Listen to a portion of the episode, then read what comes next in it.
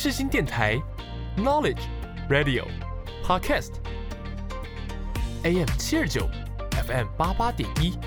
让您开机有益，上网更得意。哎哎，你们看，那是谁呀？哎，是谁呀？是谁呀？啊，是他是他，是新校友 show you，精彩 for you。校友 show you，精彩 for you，欢迎收听是新校友 show you 第二季。我是主持人顺佳。那在我们这档节目中呢，我们会邀请在各行各业大展身手的校友们，来为我们揭开各个行业的神秘面纱，还有和听众朋友们分享亲身的经历以及挑战，给学弟妹们一些信心喊话。那我们这集邀请到的嘉宾呢，就是毕业于世新社新系，目前正在瑞士商台湾大昌华家股份有限公司担任人资经理人的 Rob 陈博彦学长，让我们。掌声欢迎他！Hello，大家好，感谢盛家今天的邀请，那很高兴有这个时间能够来做一些分享。那我们先请 Rob 学长跟我们的听众打一声招呼，还有做一下简单的自我介绍。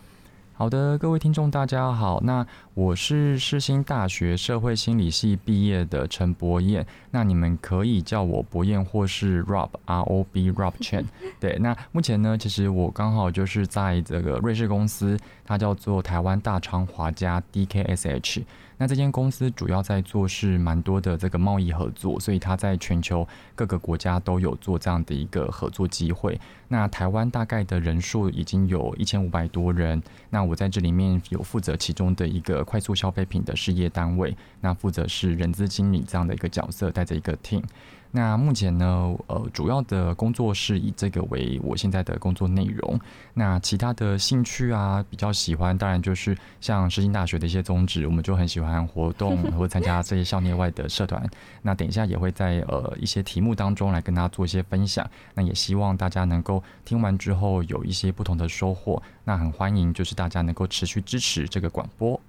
谢谢 Rob。哎，那我想请问一下 Rob，因为你是目前的工作是担任人资经理人嘛？那我想请问一下，人资经理人他的工作的内容或者是范范围都有一些什么呢？不确定大家对于这个人力资源，那英文叫做 human resources。这个的专有名词大家熟不熟？那我相信可能如果是在读气管系或是有辅修过这个相关科系的的的同同学们，应该会很很很了解。那原上这个人力资源，你就想象中，呃，我们在呃各个工作上面或是各个环境当中，人是我们最多常常要互动到的，所以因此我们在管理人这件事情，从这个所谓的选训。预留这些四大面向，那不管是像大家可能在大学期间你会去打工，那打工的时候有可能你会面对到用人主管，或是这个所谓的人事、人资 HR 这样的一个就是窗口，那他给你做这个面试，那这就是我们其中一个工作，我们要去选相关的人才，适合的人才加入团队帮忙工作。那第二块部分像是训练。因为毕竟我们很多的时候，其实像现在，如果像顺家在这样的一个合作计划当中的时候，他也会需要经过一些相关的训练，然后去熟悉器材，然后找这些嘉宾来做访谈。那这个训练的过程当中，如果没经验，有经验，我们怎么去做栽培？那再来还有像是培育人才，那把人才找进来之后，我们怎么去培养他们在公司能够有更好的职涯规划？比如像说，如果你进来的时候是一个助理。那助理在下一个步骤可能是到专员，那再往下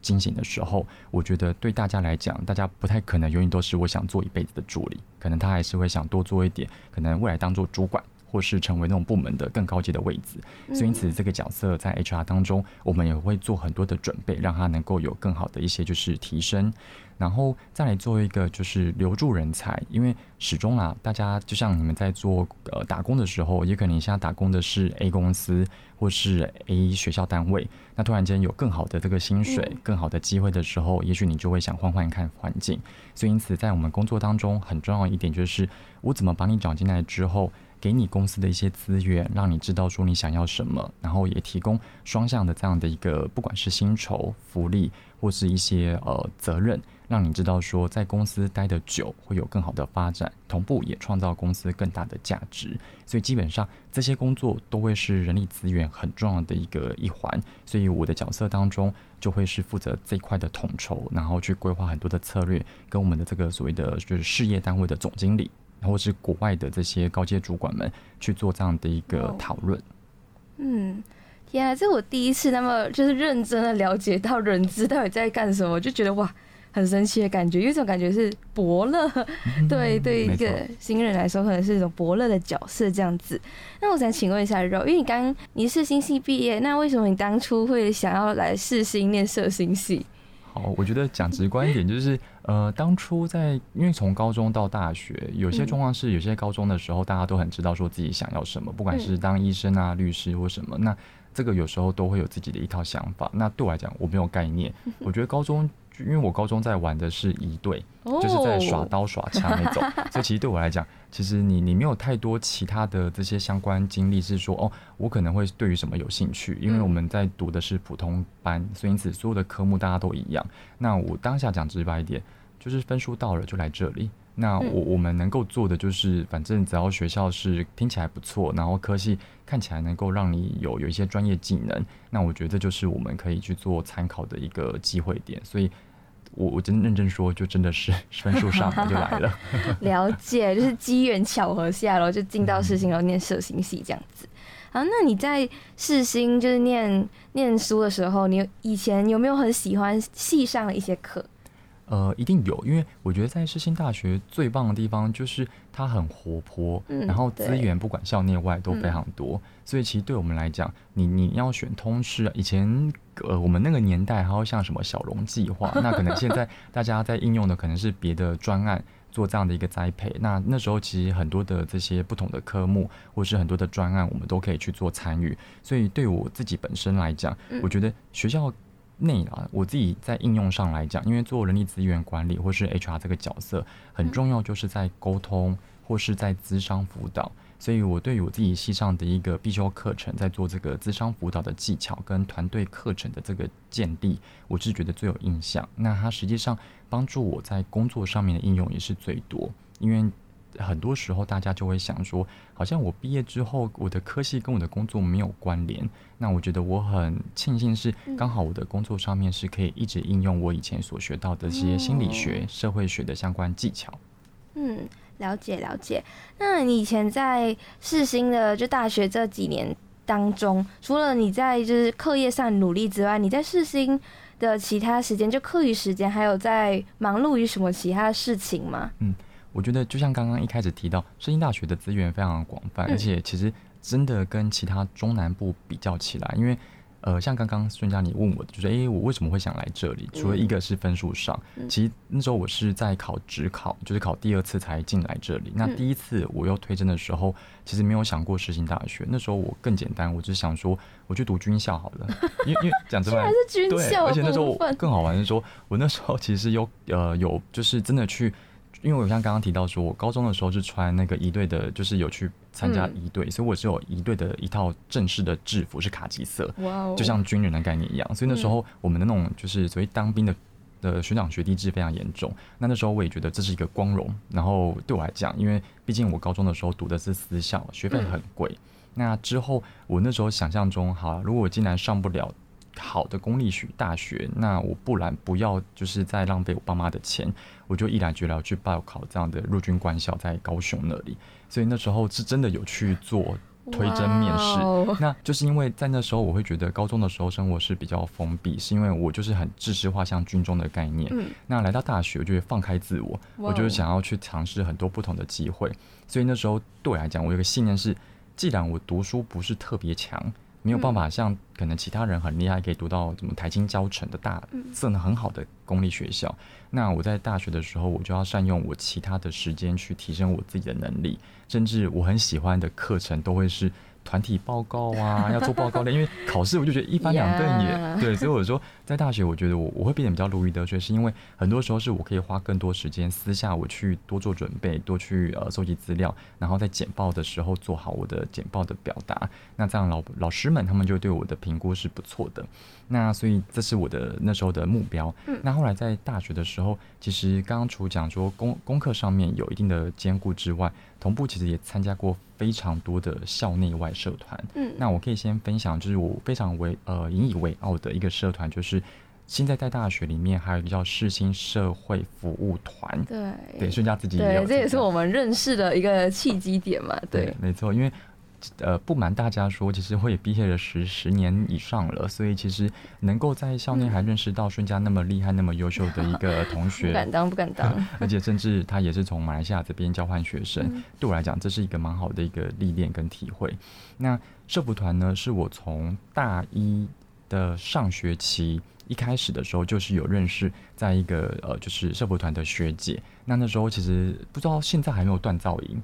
锻造营就是新生的所谓的锻造营，就是像新生的训练营。哦现在就没有了。对，所以其实那时候以前是有，就是有点像是在开学之前，然后召集一群就是从北中南上来的小朋友们跟新大一新生们。那他如果报名参与的话，在那段期间，你可以先提早认识不同科系的学生。所以那时候的小队服就是社服团的学姐。所以从那个机会当中的时候，我先认识到他。后来也是因为参加社服团的这些所有的活动之后，让我有很多的一些呃启发啦。因为嗯里面他们在办的活动就是有康乐性的，然后也有就是所谓的服务性的。服务性对，那对我来讲，我完全没有做过服务，所以其实那时候我觉得还好。但是因为被吸引的点还是在于说做很多的康乐的活动，比如像说会办联谊，嗯会带大家出去玩，然后甚至说我们还要办小朋友的娱乐营。所以在小大一的时候，我就是接触这些。那在戏上当中，不管是戏学会，然后戏篮，然后西上啦啦队都有。哇哦，对，然后 所以就是很多，因为对我来讲，就是诶你你就是因为觉得说我刻意就是一定不会比人家强，拿不到蛇我奖，那我就从别的地方来累积自己的专业。所以因此，我从小大一的时候就会参加这些活动，那直到就是后来也顺顺利利有机会成为干部。然后到最后面真的被聘选，就是大家用投票表决哦，就真的像是我们近期也要选选举嘛，就是真的是说社团当中有它的规章，然后我们就是呃投票，然后就是投票，就是针对团员们去投票表决，那确认说这个票数通过，那我就成为这个社团的社长。那进来的之后，那我之后也退任之后，也还成为他们的顾问。那直到现在，为为什么会在跟世新大学内部的社服团有这样的一个互动，也是考量说，其实很多的时候，我们的资源就是因为在社服团所得到、所学到。那嗯最后，如果能够因为在校内的学学弟妹们，他有些需要，不管是在职涯上的引导，或是在课业上的一些辅导，嗯那我们的角色就是取之社会，回馈社会。对，有点像回来就是把自己所学跟现在在做的事情再回馈给学弟妹这样子。没错没错，所以那嗯时候就觉得还蛮开心，说刚好在毕业的学长姐们，他们也是很有心，嗯希望能够筹备一这样的这样的一个就是培训计划，那因此才跟顺家跟现在的校内的学弟妹们更有互动。对，了解。那想请问一下学长啊，因为好像你在大学的时候是在社服团嘛，那嗯我可以再请问你更多一下，在社服团里面有没有过一些特殊的经历或者是回忆嘛？嗯，对。我觉得在社服团中最有趣是说，呃，就像刚刚提到说，我小大一的时候，其实因为大一的时候大家都是参加很多社团，嗯所以因此你会同一个时间、同一个时就是地方，你会有很多不同的朋友们。嗯那对我来讲，我觉得有两个非常印象深刻了，应该说不止两个，但是我觉得这两个是蛮有趣的。第一个是因为对我来讲，我没有参加过小朋友娱乐营，然后我嗯想说。台湾真的需要这种的应对吗？但我有印象很深，是说以前我国高中的时候是真的有参加那种就是呃寒暑假娱乐营，嗯我我是真的觉得还蛮好玩的，所以那时候我会觉得好，那既然如果这个社会服务团他有在办这样的小朋友娱乐营，那也是经过甄选培训，然后到最后做出队的动作，所以那时候其实我是真的有搭上这个顺风车，可是。心中会有一点想说，哎、我想帅一点，我应该要去乐舞社，然后什么就是其他的社团，我应该要 嗨一点。酷这样对比。较酷，所以那时候其实我还是没有放掉可能系上的篮球队，或是其他的系啦，或任何的这种系上的活动，甚至我那时候也还参加什么绝钢社，对不对就很多。但是我想说，好，反正是寒暑假，那我就跟着一群伙伴，因为那时候其实经经过甄选的过程，他有在做，可能就是怎么写企划书，怎么哦做台风的训训练，然后怎么去呃规划说团团康活动，还有像是说服务的一些技巧，甚至要办怎么叫晚会，就要表演演戏。所以我想说，好，这些课程都上了，也都有些练习，那总应该要让我试试看怎么去去去看那个成果。然后我自己也写了人生第一份企划书，所以那时候其实我们刚好是呃去到了高雄的一个偏僻的学校，是真的很遥远。那那时候就是我我们在那边的的那个就是呃做这样的一个就是举办的时候啊，那我心中不忘我还要练戏篮，所以那时候很有趣，我就是默默想说好啦，反正体能还是很重要，可是我去那边办活动好像很难每天去健身啊，然后去跑步，所以我就默默的从台北出发的时候，我就拿了两个就是呃在做负压负重训练的那种沙包，就是沙袋，然后我把它绑在我自己脚上。啊，你等一下，我我有点不太懂，你是从台北的时候你就绑着沙袋，然后一路到高雄去吗？对，而且因为 就是很好，因为我想说，我不能浪费时间，我我这个的寒假暑假我就是应该要训练我的体能，不然到时候因为一开学完或是后面就有一些就是戏剧杯什么杯，我就没办法，所以那时候我就有做这样的一个很慕名的动作哇，天啊，就是不要浪费时。间。所以去的时候啊，因为刚好其实我们在社会服务团的时候，他们在前面两天营队开始之前，他会办一个很有趣的活动，叫做社区的一个晚会。嗯他是想要营造说，我们来这边办小朋友的娱乐营，但是也希望能够跟当地的社区居民做一些互动，哦邀请他们在最后最后营队开始之前，如果还有小朋友想来，尽快来报名。所以那时候我们在做一个就是互动的一个就是呃晚会，所以晚会当中对大家印象就是你们如果嗯看综艺节目一样，嗯，你要有表演啊，要主持，嗯然后你要有一些互动，所以那时候我我们就是要上台演戏。所以那时候在演戏的过程当中，其实我们前面要做很多练习嘛，所以有时候每天是真的蛮辛苦，会有时候会忙到忘我，但是很好玩。嗯所以那时候后来学长姐们发现说，为什么 Rob 你就是你你感觉走路有点笨重？后来我们真的经过快一个礼，就是呃三四天营队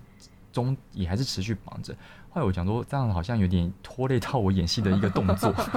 所以他们讲说哇你有事吗先生？你怎么会在脚去绑这两个 负重的那种沙包？所以我觉得这是第一个蛮有趣，就是说我我其实就像孙佳怡个性一样，就是我们想要力求完美，所以我相信很多大学生你们应该也会就是很很多时候都想在同一个时间做很多对事。对，所以那时候我的方法是比较有趣，是搞这种很很奇怪的小巧小聪明，但是事实上也也真的是蛮好笑的一件事。对，然后第二个是蛮有印象的地方是在于说，那时候我担任社长的时候，就是团长的时候，其实我们也是要去办营队，所以那时候我有找到一个是，因为我阿公家是在彰化二林，非常偏僻，嗯。直到现在我们回去啊，附近没有什么特别的建设，都是田。那那时候回去的时候，我觉得最印象深刻的是，因为刚好社服团到明年是五十年的历史，哦所以在，我那时候大概是三五三六年，啊，讲出我的年纪了，对，就大概你知道，就已经差了十几年，所以那时候对我来讲是，我们办这种营队的时候，其实很因为没有那么多钱，毕竟在社服团它也不是一个盈利单位，所以我们那时候在办任何活动的时候都需要募资啊，然后也需要跟学校争取经费。那到彰化二零的时候，其实。好险，当地有一些学长姐毕业之后很有这个，所以可能是里面的理事长啊，嗯或是一些政政府的一些要官员啊，那他们那时候知道我们要去办的时候，就帮我们去联下当地的这个所谓的里长啊，什么大的一些议员啊。那很有趣是，我们在刚刚提到那个社区营队活动的那个晚会的时候，嗯我人生看过很多那种，就是你知道电子的花车，然后你会知道说，就是在那种呃呃，就是我们的 综艺节目上面会有那种一台大车，然后就像嗯变形金刚 噔噔噔噔噔噔展开舞台区，就是一个像可能就是公呃就是我们学校那种操场大小的舞台区哦，嗯它展出来之后就是一个高的平台。我们就在上面办办那个晚会，哇，就是在流，它是流动花车吗？它会移对，是动，，但在因为我们是要办给大家看，所以它不会移动，它就是当哦。就直接哦住住在那个地草地上面，嗯然后你就发现它展开这个舞台是，你有左边大舞台、右边大舞台，又有中间大舞台，然后最好玩是上面都是金光闪闪，然后很多的霓虹灯亮到不行，所以就会想想象起来有一种花里胡哨的感觉。而且你会就是呃，你知道像有一些就是呃，在我们台湾有一些习俗，他会嗯办那种钢钢管秀，就那种很漂亮的女生或男生在那边跳，他就类似这样跟你说，他那个舞台是很浮夸的，所以你想说我们这些。大一、大二新生们在那边跳，就不是要跳跳舞，但是我们在那边办活动，所以所有的居民就觉得好特别，怎么这群小朋友们在上面 表演吸引？到他们的注意力。对，所以这是嗯我觉得在大学的其中第二个，我觉得非常非常有呃印象的，然后我觉得是还蛮引以为傲，是人生曾几何时你会在这种的就是电子舞台花车上面去表演，然后去让当就做很认真的事情，而不是在玩乐或是在去赚钱，没有。所以我觉得这个是我第二个非常印象深刻的。那最后一个是说，最后我要毕业之前，其实刚好我们的那个现在的校外指导老师，他也是我们呃世新大学呃在那个公广系毕业的一个理事长，他叫做谢雷洛老师。哦，对，谢雷洛老师那时候其实他很很热呃热爱就是公益活动，所以他其实也帮忙赞助，不管是学校啦啦队，然后系篮呃篮球队，还有像是那个合唱团，都有很多的这些赞助，然后也很多的这个就是协助。所以对于我们来讲说，他对于社服团也才刚开始互动，但他有一个想法是，因为他长期致力很多在做其他的国际职工，那刚好我们那届也是第一次，他他就是找到一些投资的这个就是呃管道，然后去赞助我们去办在就是所谓的大陆这边。那我们在办的时候，其实在那里有有跟就是佛光大学，然后实践的南北校区，音乐实践有台北校区跟高雄校对区。那整体来讲，就是里面的大一啊、大二的小朋友们，那因为我们那时候是大四了，所以在毕业之前就就冲一波，我们就来办一个就是所谓的就是呃呃三校。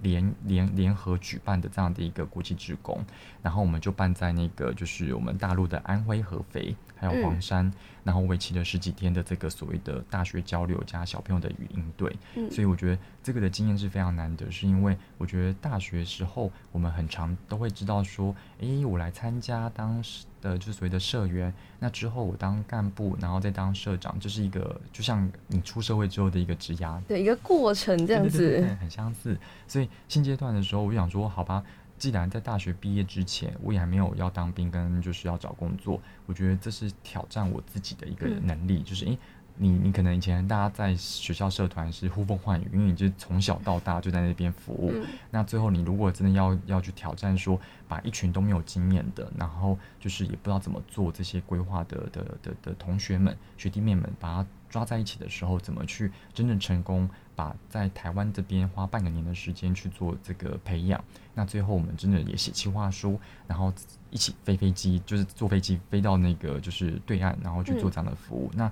我认真说，台湾的资源啊，偏乡其实真的还不叫偏乡，嗯因为是真的已经很多的资源，因为台湾没那么大。那大陆那边啊，其实讲直白，那边根本就没有，就在当时啊，其实没有什么太多的电子设备，像世新大学不是很多那种电子白板啊，啊然后就是对对一化的那些讲桌啊，那边没有啊，就是像我们国小那种的。就是就是很简单的那种，就是、嗯就是写白板，然后里面的环境其实也不是那么的好，因为最重要的是因为他们有分很多层，就是很多级的城市，嗯所以我们去到的时候会觉得很惊讶，那他们也会觉得说，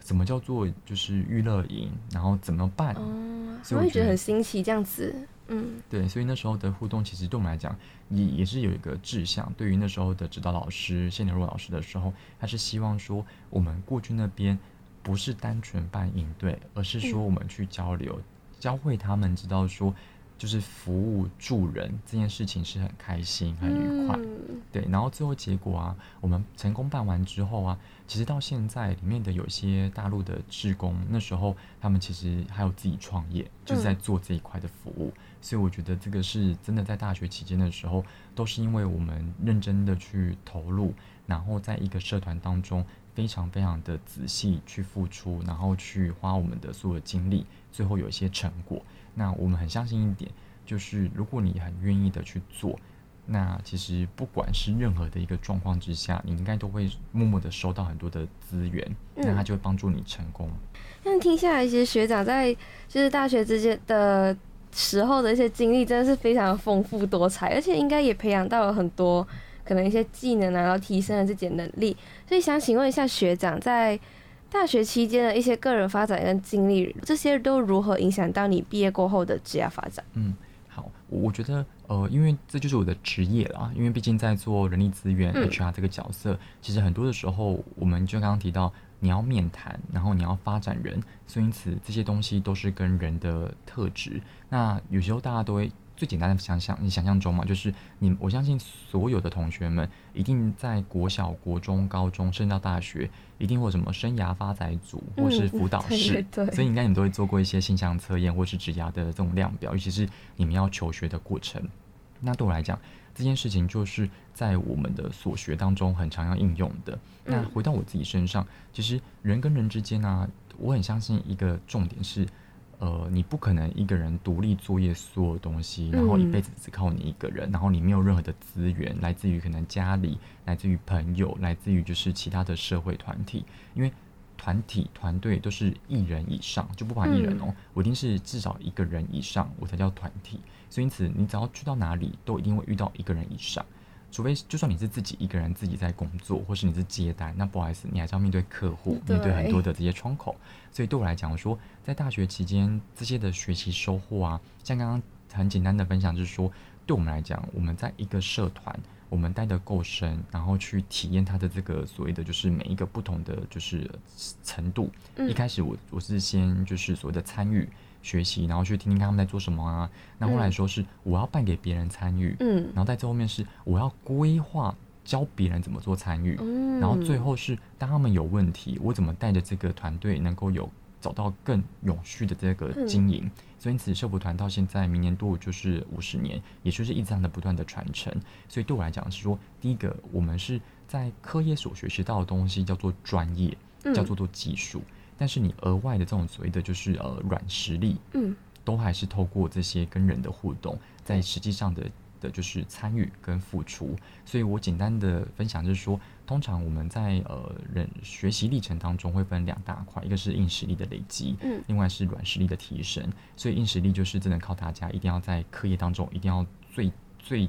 终的目标是要毕业，不管不管学习成绩多好多差，但是你就是要一定要毕业拿到这个文凭。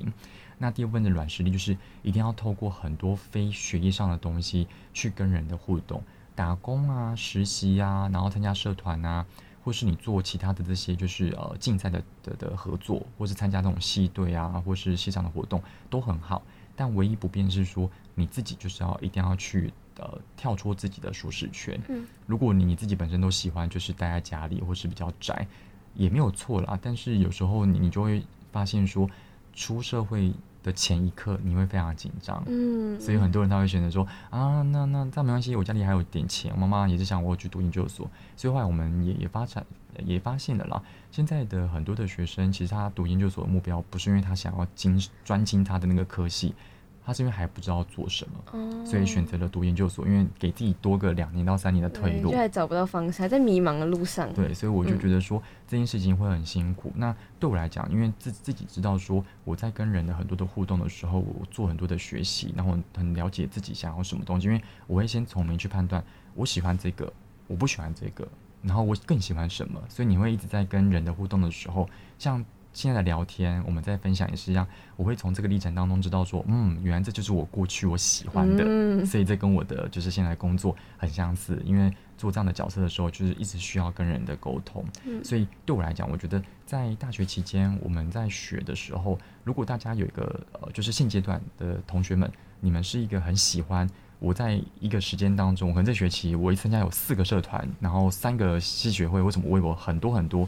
很好，你达到了一个就是学习很广很广，你沾了每一个地方都试试看，这是非常棒的精神。但我会鼓励说，下一个阶段你找一个你喜欢的，你把它做久一点点，你会看到自己的不同。因为有时候你现在在学习就是比较广度的的的这个参与，是你想要了解看看哪一个是你的喜欢，哪一个你比较没那么喜欢。那下一个阶段的时候你就做深，那做深的时候你会看到说，一开始这些刚刚提到的，从你参与。然后之后你要自己做，然后在之后是你要教别人做，这个历程你会很多的不同层次的收获。所以对我来讲是说，在学校的这些历程，不管是科系或是校内外社团，甚至还有其他的培训计划，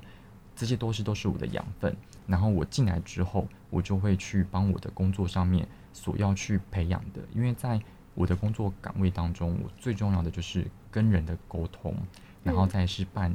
专案的这个经验。因为很多事情一进来，我们就是需要把它当做专案的方式去处理。比如像说，现阶段我想要找一个就是所谓的攻读生，嗯，那我要怎么找？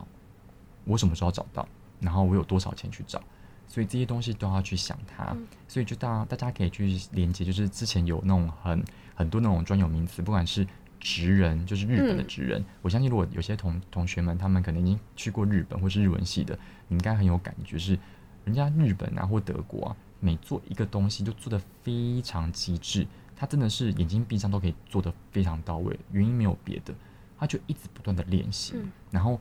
做了 A，他觉得 A 好像不够好，那就做 A 之一、A 之二，一直不断的磨练自己的技术。那到最后，他就会被人家判断他是职人的表现。所以台湾有很多的店家，他也会说：“哎，我是职人精神。”甚至有些产品用职人的 牛奶什么之类的。对。所以我说，这些都是因为想跟大家分享说，有时候啊，不要觉得好像自己就是要做的很广泛。有时候你如果把它自己做深一点的时候，你会有不同的启发。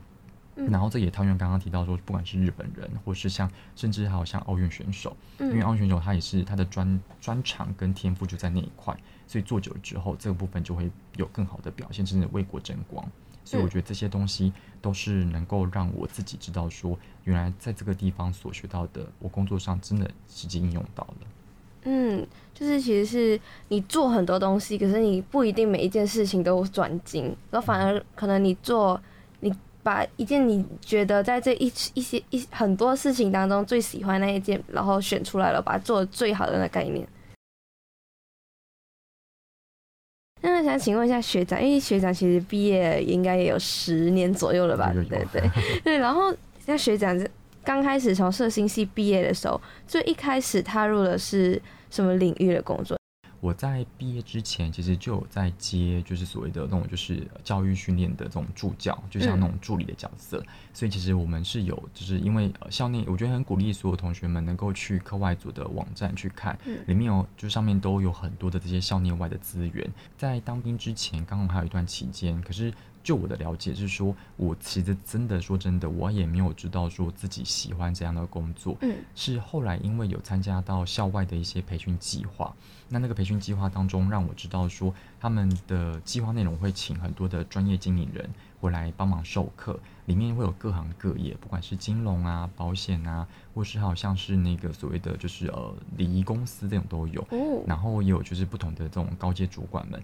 那我那时候很印象深刻，就是有一个就是呃，在我第一份工作就是美商公司的台湾雅邦。那他在做的是比较属于美妆保养品，那它是一间美国的公司。那在台湾其实历史也非常悠久，到现在应该也超过五六十年了。那对我来讲是说，刚好那时候的人人资长就是人力资源最高的主处长，他就是来到我们这个培训计划做分享，让我们知道说，哎，HR 在做什么呢？嗯，所以就像刚刚孙佳问我说，哎，到底我的工作会做哪些的内容？那这件事情对我来讲就会非常的有印象。那后来。真的在去工作做这个角色之前，我有到一间就是那个呃，就是一间知名的连锁的主体养生会馆。哦，主体养生，对，而不是做黑的，是真的做纯的。那原上它就是帮你做按摩啊，还有芳香疗法啊，所以搞不好现在同学们有些 经济还不错的，应该都有去做过按摩。对，那那个也很蛮贵的啦，就是一次的单价也不便宜，所以在台湾也还蛮多分店。那那时候去的话，就是我的角色当中在做的就是做所谓的，也是做招募。但那时候我也是做 PT，可是你想象中哦，那时候最有趣的说，呃，我们会觉得好像做那种按摩师。芳疗师这种工作好像嗯有点不是那么的你知道高级，或是说好像我们很常能够直接去合作过的，因为这个在国外很认真，他们是非常高薪的薪水的公司工作。可在台湾，大家会觉得哎有时候做黑的啊，刻板印象这样子，对，就刻板印象。那对我来讲，我说所以那时候会有一个挑战是。因为足力养生会馆，他要有师傅来嘛，你你不可能就是这师傅要做一辈子。可是你要找人来这样做做师傅这个角色，不太可能都一直挖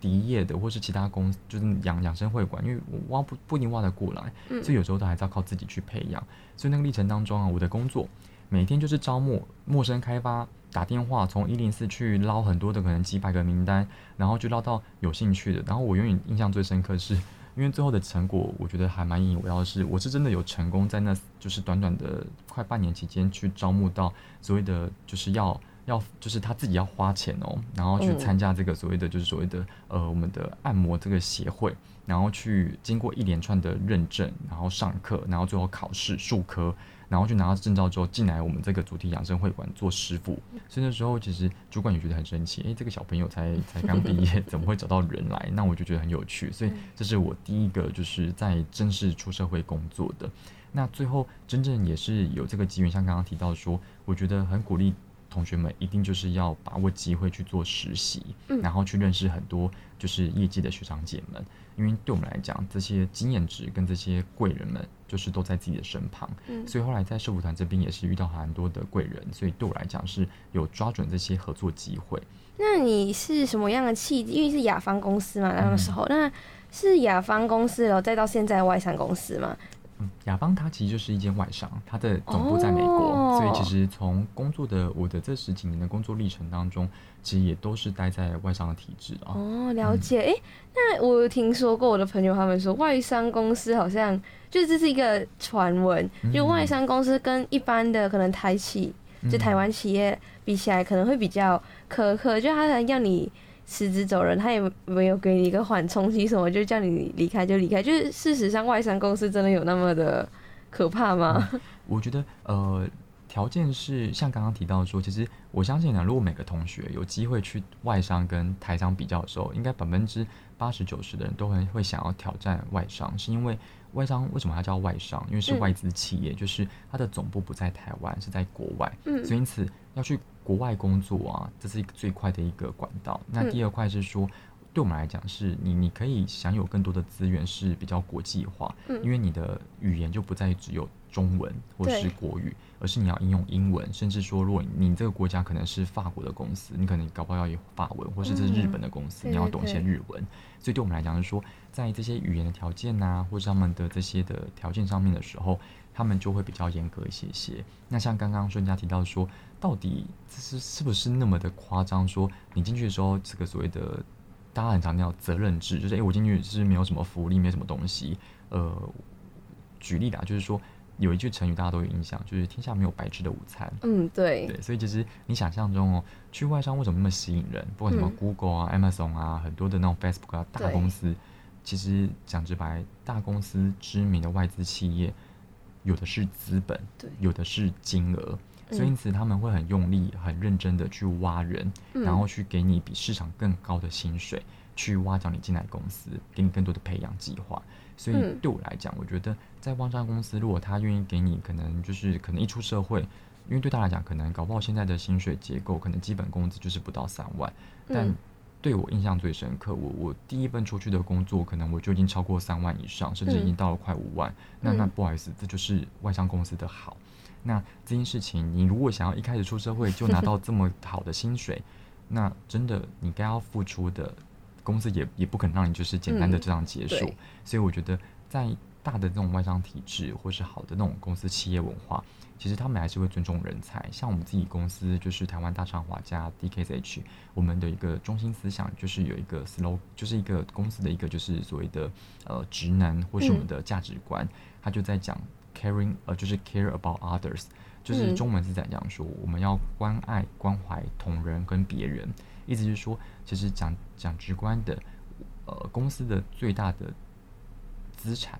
除了就是我们的产品、我们的服务之外，就是人。你没有人，我我们无法去销售嘛，无法去做很多的策略。所以其实这些东西都是还蛮重视。所以我觉得，如果大家比较起来啦，外商企业当中，因为它会蛮多有国际观这样的机会去认识更多国家。那同步，因为你们也很想象中，就是其他国外很多那种是什么平权啊，然后什么就是呃，不管是同志游行什么东西。很多都都是从国外开始先做起来，那对我们来讲，台湾也会借有去这样的一个合作机会，去跟人士说台湾要怎么去做推广。所以在外商的企业当中的时候，其实会有一些帮助，是说如果你去到好的一个文化，你会发现他们对人是尊重，那该要拿的薪资福利，该要拿的发展，都会比一般就是小公司来的更多。嗯，所以其实就是你付出多少努力，你就可以得到多少东西，这样子。嗯像呃，对，也就相对来说，如果你就是没有到他的水准的话，就自然会被淘汰这对样。，但这也有可能你回过来讲，你只要一般是公司都会如此。对对对，所以像是说，如果你去实习，不好意思，你如果表现就是迟到早退，然后叫你做的事情嗯，都没有如期完成，我相信你那个成绩应该也会打得很差，就是甚至就跟你嗯讲说，你要先走？对，就态度决定高度，我觉得。对，那我想问一下 Rob 学长，就是在外商公司工作，像你刚刚说，因为他是国外企业嘛，就是可能他总部都是在美国啊、德国、法国之类的。那你觉得在外商公司工作需要具备很强的外语能力吗？就你需要掌握很多语言这样子吗？嗯我觉得呃，因为基本上我之前待过的的那个外商的体制有美国，然后有日本并英国，嗯然后到现在是瑞士的公司。那对我来讲，我觉得呃这些总部在其他海外的这些工作机会跟就是这些的外商的公司的时候，语言是真的是最基本一定要的。那我觉得印象深刻，因为毕竟。至少我我观察到说，因为其实大家都会开玩笑说，我人生一辈子在大学的期间的时候，我觉得最好的英文的的这个能力是嗯高中毕业，是是真的。哦，高就高中毕业，然后接大学的这阶段，对，就是这这一年或那半年，因为你想啊，我们是台湾的教育是比较填鸭的，就是说我们要一直苦读书，然后不管是英文作文啊，然后要写嗯很多的题目，然后文法都要背得过关烂熟，所以在我们的基础功打得最稳的时候，就是高中的时候。那后来嗯上大学，除非是你的科系有原文，或是说你的科系是英文系或是语言学系，如果是的时候，你才会一直不断的练习。但如果没有，不好意思，英文你已经不用再用到，因为台湾嗯不需要啊。对，但是后来我就是这样的状况，所以其实到要出社会之前呢、我也发现说，好像英文是真的还蛮重要。嗯那到最后，我还是有在学校去选一些相关的通识这些课程，去累积自己的英文实力。所以我觉得这件事情是说，我我在毕业之前就发现说，如果我真的要比较好的薪水、比较好的这个工作环境，其实外外商企业是我我第一首选。所以那时候我我就逼自己，我一定要在毕业之前要要慢慢的练习。可是不好意思，呃，你荒废了三年多，突然间你要提升你的英文能力很嗯难。那我印象最深刻就是那时候我老板跟我讲说，嗯，如果你真的没办法把英文提升，那我们也不可能留你太久。哦所以我觉得这这句话是当头棒喝，就是嗯说，你真的英文不好，可以待在外商企业久吗？我觉得没办法。虽然按照每个职位，他需要的英文程度不一定一模一样，嗯可是至少呢，如果你英文好，你外语强，你在这个外商公司的时候，你会比较吃香，因为外商公司你想象中它的总部有很多的规划，很多的、嗯。的要求，那它会分所谓的就是呃这个总部在这边它有它的自己的会议，然后这个亚太区是一个区域，它有它的会议，然后台湾区是台湾的会议，所以很多会议要讨论的时候，你们是各国的人种一起来讨论，那都会先用一个共同的语言英文来做沟通，然后很多的沟通的内容，它的工具是用英文的书信、嗯档案、资料。那对我来讲，这些东西就是很一定要你要熟悉它的，所以我觉嗯得也是从那时候，我我知道现在也一直不断的精进自己的英文。那方式，比如像是大家最常最熟悉就是补习啊，对，所以我一毕业的时候，当兵完之后，到了这份工作正职的时候，我也是先补习，然后在之后讲直观点，英文也还是普通，没有到很好。可是到最后的时候，我是强迫自己，我就可能去呃做一些语言交换，然后真的找哦外国人，然后就诶、我教你中文，你还教我英文，哦，对对 对，嗯，然后直到现在，其实我还是有既有这样的关系认识蛮多国家的朋友，然后到现在，其实我们也呃聊到现在，也至少已经经过了三到四年以上了，就是持续哦，每周就是有话题去聊，那我们就是不断的透过这样的练习环境，然后保持自己的这个所谓的就是语感，所以我觉得，嗯，真的，如果你你想要加加加入这样的一个团队，语、语言还是蛮重要的。对，尤其是英文啦，因为英文还毕竟还是一个国际语言。对，嗯好，那接下来想问一下学长，因为我们有传闻就听说啊，嗯学长最爱的就是时间，就好像刚刚他也有讲啊，就是去出一个服务队，然后在路上居然还珍惜时间，然后把沙袋绑在自己的脚上。那时学长一定就是个时间管理大师，所以想请问一下学长，能不能够传授一下现在大学生一些有效时间管理方法？呃，我觉得称呼大师是呃不太可能啊，有啊，我离那个段路还有很长一段路要走。但是至少我觉得我热衷是想要做很多事情，想要体验很多的人生，所以因此我觉得在管理自己的时间这件事情，是我自己有一些心得在。嗯那我会先鼓励大家，就是第一个重点是你要记得哦，时间管理。意思是说我在管理时间，所以主词是在我身上，不是在于时间哦。那对我来讲，我觉得我想分享一个就是秘诀，就是在于说，我应用是可能如果有在商学院读书的同学们，你们会有听过叫专案管理，那它英文叫做 project management。那原上它有一个就是黄金三角的因素的元素了。嗯那我简单跟大家分享说，你就是你可以去想象一个事情，就是所有东西都跟这个这三个黄金因素有关联。举例来讲，如果我假设我现阶段要从家里来到学校，我要怎么去达成这个目标？可能是大家非常眼睛一睁开就知道怎么来学校。但如果从黄金三因素，就是所谓的这黄金三角这个因素来做分析的时候，第一个，这个专案管理当中有三个元素：时间、范畴跟成本。这三个是非常重要的，所以以刚刚那个例子来分享的话，就是好，我早上起来之后，我如果我第一堂课是八点半，那我要去算一下说，第一个我的那个所谓的就是范畴是，我要从家里到学校时准时在时间八点半第一堂课之前要准时到来参与这个课程，才不会出才不会缺勤嘛。那我就要想这是我的范畴。那时间是说好，那我来学校之前，我可能要预计什么时候要吃完早餐，然后什么时候要出门，什么时候要刷完牙，那这就是我的时间，我要先把它压出来，就是确定好我的时间规划。嗯那在成本，可能成本很多，就是我可能是呃，就是花的这个时间啊，是呃，就是我说我花的成本是指说我来这边之前，可能我知道搭计程车，我知道搭公车，我知道搭捷运，这些都成本考量。嗯那第二块是说我可能要怎样吃得快，吃得有效率，这样的早餐才不会影响到我的时间，甚至说可能对我来讲。如果假设我不去上这个课，嗯我会不会有时间？我会我会不会有那个成本的这个损失？会啊，嗯因为搞不好你这堂课就被挡掉，你之后要重新修，然后要花一笔钱，所以这都是成本的考量。所以我我在分享是说，这三块，当你去思考你每一件生活的小事情的时候，其实你就会有帮助。那第二部分是我想分享是说，对大家来讲很重要，是说你要记得哦，你每完成一个目标，你都要犒赏自己嗯一次。那这样子你会有动力做下一个动作。所以举例来讲，就是说，如果假设啦，现阶段我大大一的时候，可能我的目标是我平均学习成绩要八十、嗯然后我要就是全部欧趴，那我真的很认真很认真把它读完了，然后真的考过了，诶，不是不是说你你考过就算了、诶你要听你说，对耶，我好不错，我真的真的拼死拼活就是达奖成了。赞赏自己。没错没错，所以像顺佳也很厉害，就是说你在那么忙碌的过程当中，不管是课业、生活，然后感情不确定啊，然后就是这些都有达到那些目标，所以那时候其实你也拿到舍我奖，所以我说这些东西就是你你要切记，你做完一件事情啊，你真的要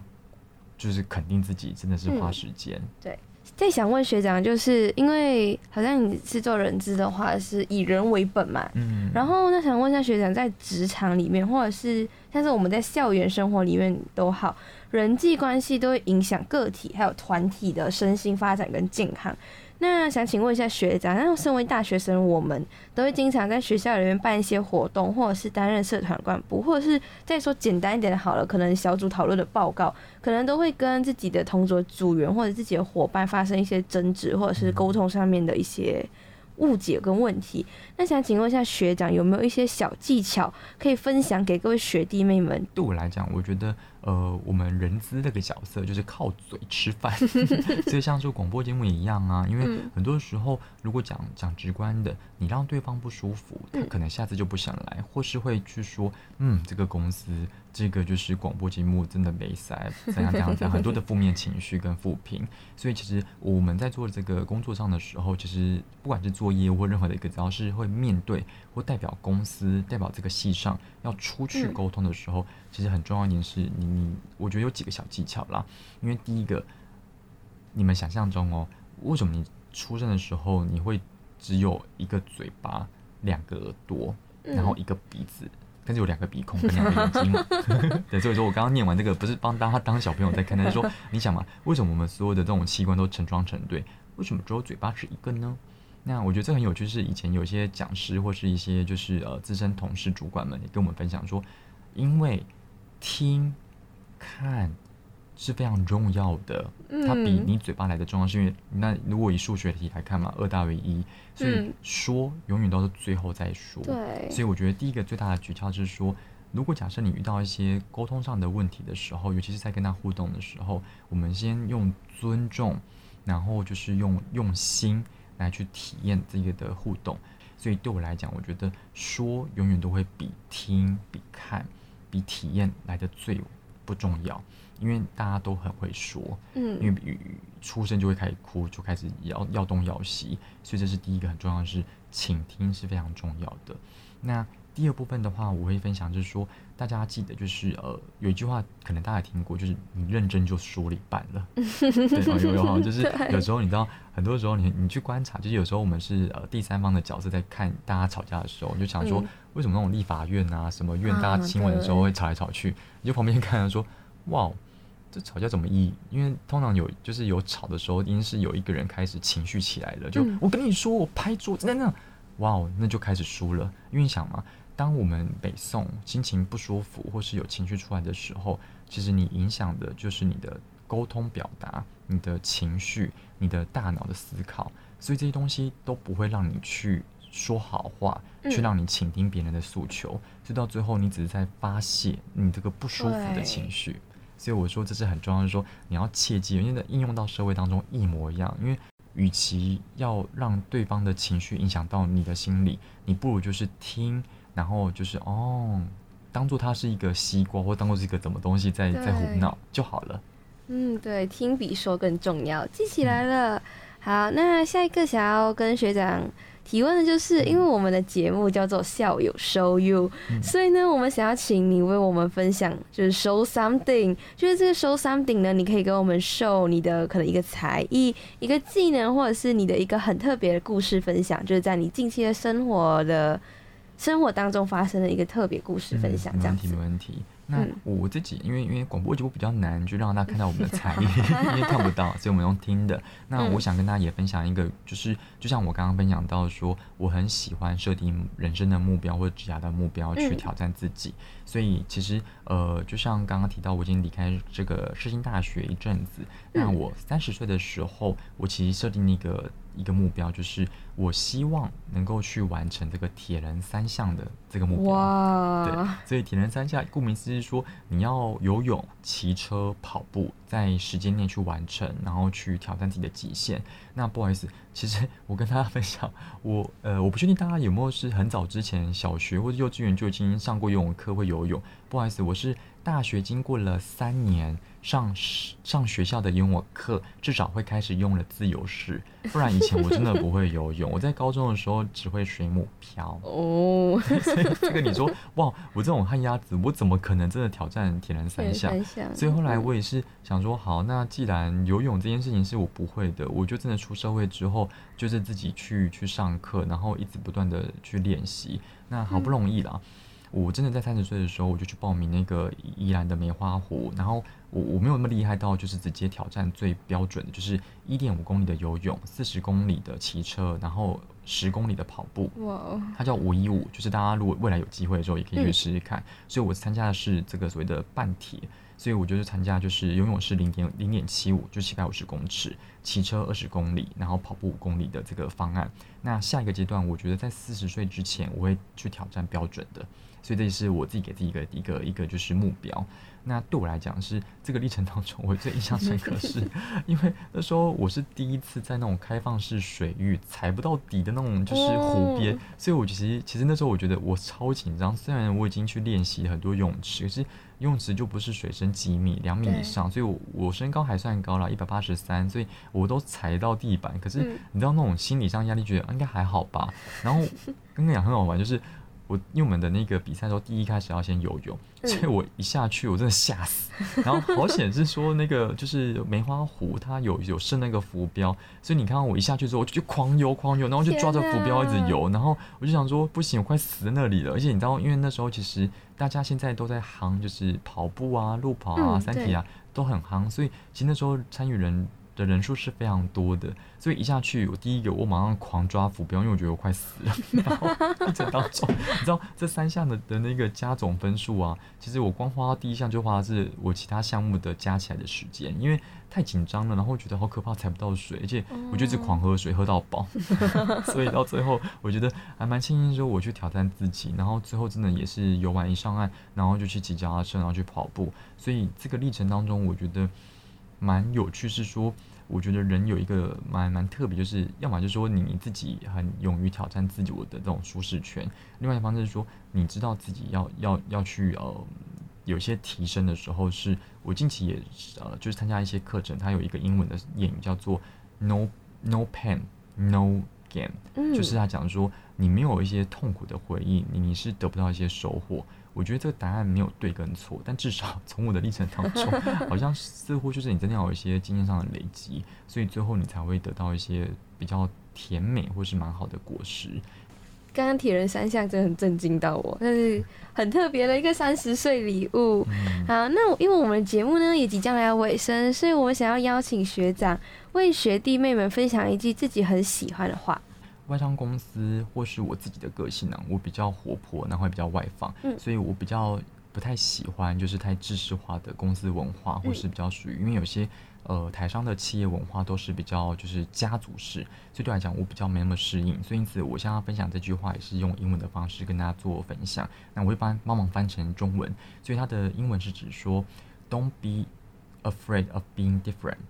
be afraid of being the same as everyone else. 那意思就是说，你不要害怕做不一样的事情，做不一样的人。那你要害怕，你都只是做跟大家一模一样的事情，一模一样的人。举例来讲，就是说，如果人家要你去，呃，可能爸妈说，哦，你要要去当律师，你要当医师，你要当什么师？因为大家都当这个师，他的工作发展他怎么样很完美很顺利，呃，你可以去做啊。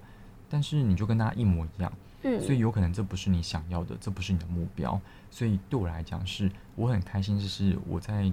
高中之前，我是不是做自己？因为就是那时候都还是父母的掌控居多，然后他们的要求就是你要怎么样，你要怎么样。但殊不知我真的都没怎么样，因为他们就会想说，哦，你应该要考公立高中，你应该要考公立大学。不好意思，我每个都没有上，可是。就是一直狂补习，然后一直做很多的，就是要求。可是我最终根本就没有。嗯。可是后来，因为大学之后，我做了我喜欢做的事情，我就像刚刚提到，我做的够深，做的够够好，所以因此主管们看到我的表现，所以很短的时间内，在这十年当中，我就从助理到最后到现在，再变成一个部门的主管。那我觉得这个历程是我真的很用心，然后去发挥我的这个天赋，然后也持续的练习。所以我觉得这个事情是想跟大家做鼓励，记得记得嗯，be yourself，然后不要害怕说好像不一样会怎么样，没有怎么样啊，只要这件事情不要伤害他人，然后就是呃违法，我觉得做你自己，做你喜欢的，不要怕跟人家就是不一样，这都是非常好的。对，好，谢谢学长的分享。那最后的最后，我们想请学长帮我们点播一首自己喜欢的歌曲。嗯，好，没问题。那我我自己不是一个非常非常会记歌名啊 歌手，因为对我来讲，我觉得音乐是非常棒的一个疗愈或是抚慰心灵的一个工具，所以我喜欢听，但是 听完我都忘记，所以我我没有办法就是记太多。那我觉得今今天这个时间点，那个顺佳也请我去想一个我比较喜欢的。那我觉得我现在喜欢的一首歌就是 Sia 他的这个 Unstoppable，嗯，就是永远停不下来，然后就是鼓励大家说。你们要记得，就是人生很长，那在每个环境、每个环节、每个时间点，你都要记得不要停下脚步。嗯，就算用走的、用爬的、用 用跑的都可以，你都要每天都比前一天更努力，比前一天更喜欢自己，然后更觉得有成就感就够了。嗯，没有说一定就是未来大家都一定要非常的就是飞黄腾达，一定要得到怎么的境界，但至少你不要后悔。然后不要让自己觉得啊，那时候我好像没有多做什么，好可惜哦。不要这样子，就记得我们的人的潜力是无限的。然后我们在这个时间点出现在这个世界、这个社会，遇到彼此，都是一个很好的一个机会。所以希望大家能够 unstoppable 去，不管是在你的职业、在你的职涯、在你的功课、在你的学历、在你的感情，都一样。不要就是就是无所惧，去冲刺吧。好耶，谢谢绕学长的分享。那在节目的尾声呢，我们就一起来听刚刚绕学长所点播的西亚的 I'm Stoppable。也非常感谢学长今天来到我们校友收优第二届节目，想必各位听众们也是收获良多。那我们也祝福 ro 学长在接下来的职业发展中一切顺利。本集的校友收优就到这里结束，我们下集见，拜拜。today.